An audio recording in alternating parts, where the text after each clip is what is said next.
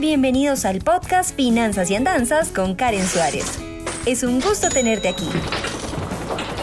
Exploraremos de la manera más sencilla posible el mundo de las finanzas, la economía, el emprendimiento y la productividad. Y claro, te contaré algunas de mis andanzas. Aquí vamos.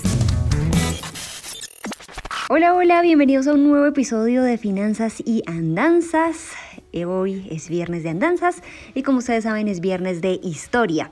Bueno, hay una ley de una eh, famosa, bueno, famoso, famoso no, pero sí un académico muy destacado de Italia, llamado Pareto, de apellido Pareto, en donde básicamente él nos dice que siempre hay algo que está dividido por casi que una proporción mágica entre 80 y 20.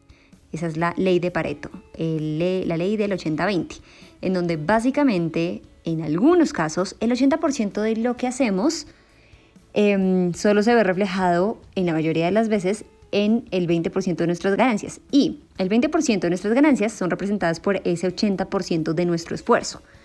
Entonces, eh, así sucede como en muchas cosas. En nuestros clientes, eh, digamos, en los procesos que llevamos en la empresa, usualmente pareciera que el 20% de lo que hacemos es lo que nos lleva a maximizar ese 80% y por el contrario, ese 80% de trabajo que tenemos solo nos representa el 20%.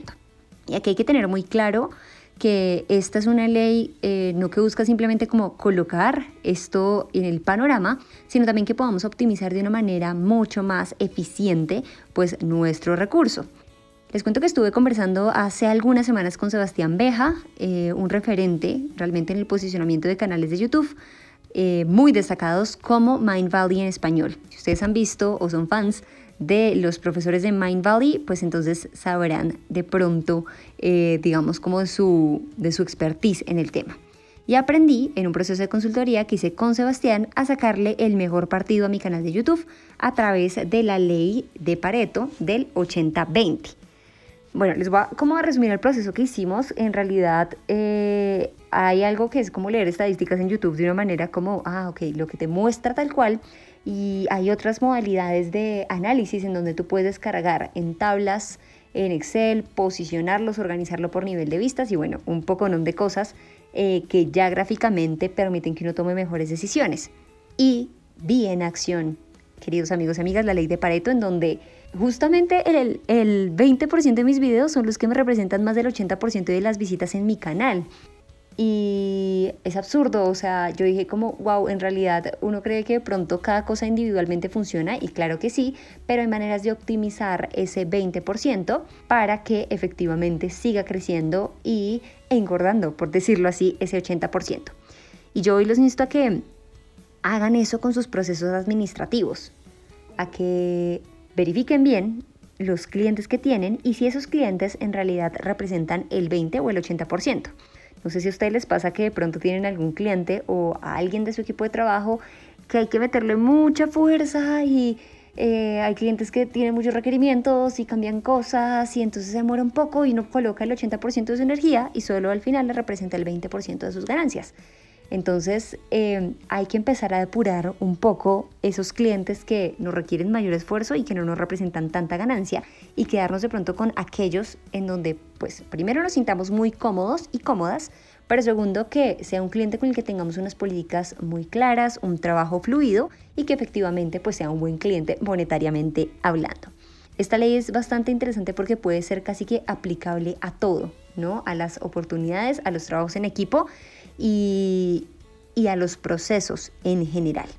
Yo con Sebastián aprendí cómo optimizar el, el, canal de YouTube haciendo un listado de los videos. Este es tan solo un ejemplo sobre cómo la ley de Pareto puede funcionar, en mi caso como youtuber de finanzas, pero los insto a que también hagan como esto con el manejo de su tiempo. Entonces hagan un listado de los procesos que les llevan más más tiempo y vean si son necesarios o no. Esa es una tarea muy importante. Después hay que agarrar esas tareas que nos representan el 80% y empezar a ver qué de eso podemos eliminar en primera instancia. Y hay algo que, o sea, uno tiene que hacer algo que no sea relevante y puede ser eliminado. Por ejemplo, yo tenía la obsesión de tengo que dejar mi correo electrónico en ceros desde el año 2015 y yo digo al final, pues, si no contesté un correo del 2016, igual ya es tarde para hacerlo. Yo tenía la política de mejor tarde que nunca, pero ahora estoy pasando como a, ya no lo contesté cuando era, ya voy a dejarlo ir. Em, entonces, ¿qué podemos eliminar de esas tareas que tenemos pendientes? Y después de que quede como ese sobrante de tareas que son necesarias y que no podemos eliminar porque pues, repercutiría directamente en nuestro bolsillo o algo así, ¿qué podemos automatizar de eso? Muy importante. Entonces, si podemos empezar a eh, programar respuestas automáticas, si empezamos a hacer procesos con alguna plataforma de CRM, si empezamos a terciarizarlo, automatizarlo, es clave también para desaflojar un poco como ese flujo del 80% de nuestras tareas. Y finalmente, si delegarlo. O sea, si no se puede eliminar, si no se puede automatizar y si uno necesita a alguien, un cerebro, digamos, humano, allí que empieza a hacer como esas veces de resolucionador de problemas, entonces delegarlo. Y delegarlo por grupos de tareas cuando no tiene la posibilidad económica, porque claramente uno tiene un equipo y si va creciendo eso cuesta dinero, no vamos a mentir. O si no, contratando a personas que sean, eh, digamos, fuente para realizar varios procesos, no solo uno. En el tema de las redes sociales, por ejemplo, yo tengo un equipo que no, digamos, son varios, pero son especializados en varias cosas. No solo una persona para copies, una persona para diseño, una persona para programación y pauta. No, tengo como una persona que hace tres o cuatro de esas tareas y entonces empezamos a optimizar y a delegar esos procesos que efectivamente no se pueden eliminar, no se pueden automatizar, pero sí se pueden delegar y terciarizar. Los invito entonces con este podcast eh, un poco anecdótico a que ustedes puedan evaluar su 80-20 eh, para sus procesos en general, para la utilización de su tiempo, para sus clientes, para su equipo de trabajo y por supuesto para las, para, para las tareas, para las tareas que vean que les están gastando pues como mucho tiempo, pero que al final pues son cosas que uno puede terciarizar y delegar a otras personas. Hasta aquí este episodio de Finanzas y Andanzas. Espero que eh, pues esas conversaciones un poco más casuales les encuentren valor.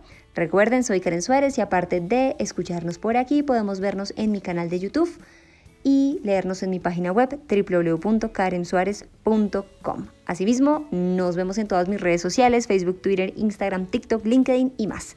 Nos escuchamos el próximo lunes. Chao. Gracias por escuchar Finanzas y Andanzas. No olvides suscribirte para seguir en contacto con este podcast. Soy Karen Suárez y nos escuchamos a la próxima.